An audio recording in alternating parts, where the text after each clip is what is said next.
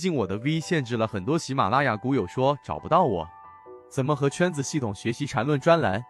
怎么加入圈子？我这里简单说一下，我本人现在用的是 SD 八一八一二，在圈子内欢迎系统进化缠论。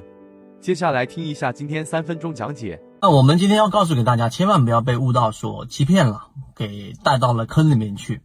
为什么我们这么说呢？因为游资它本身是一种群体，这种群体往往都是以打板。著称，而在打板的这种盈利模式之下，它的存活率比普通的这个盈利模式的存活率要低非常非常多。这个都是我们跑过数据和有做过量化得出的一个结论。所以，当你明白这个道理之后，因为他们本身打的就是短平快。所以呢，很多情况之下，他们要不停的调整自己的模型，然后哎，这里面亏了一笔，好，我悟到了，然后我又继续去交易，然后赚了一笔，我的悟道成功了，最后，然后又自己吃了一个大闷亏，然后又来悟道。所以这个悟道是一个死循环的最根本原因是，没有任何一种模型在一个环境之下会频繁的更换，这是第一个我们要去说的。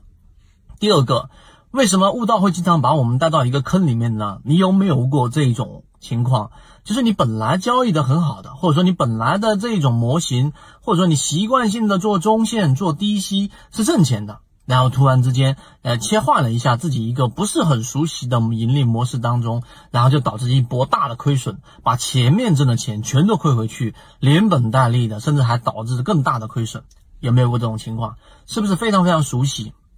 这种是交易者。最经常、最经常出现的一种情况，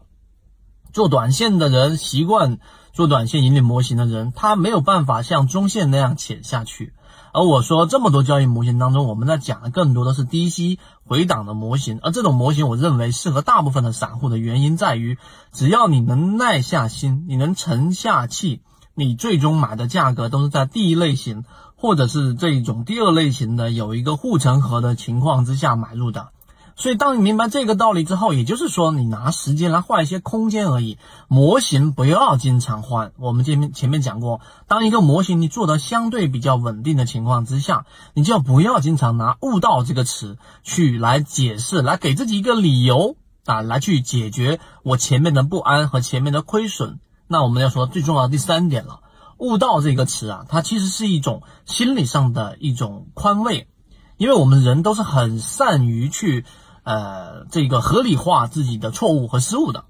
任何人犯错的时候，只要犯的是一个相对比较大的错，他总能找到无数的理由，无论他是说出来还是不说出来，他总有一个理由能解释自己的错误的。所以好让自己心安理得，不然的话呢，会特别的难受，特别的痛苦，一直持续下去，人会受不了的。所以必须要有个解释。而悟道正正就是抓住了这种心理，符合大部分人的这一种。心态，当你前面亏了百分之三十，亏了百分之五十的时候，哎，你不断的痛定思痛，最后有一天你悟到了，发现好，这种模型不错啊，这一种模型不错，然后我要把原来的模型调整到这种模型，那么这就是刚才我说的那种很可怕的心理，合理化自己的错误，而我们正确的方向就是要对的模型，就像现在的环境，一定是选择低息的交易模型和我们前面讲的这一种有护城河的模型。啊如果你对于这种低吸模型、回档模型，怎么样买入到第一类型和第二类型缠论买点的，可以找到我们完整版视频。今天三分钟，希望对你来说有所帮助，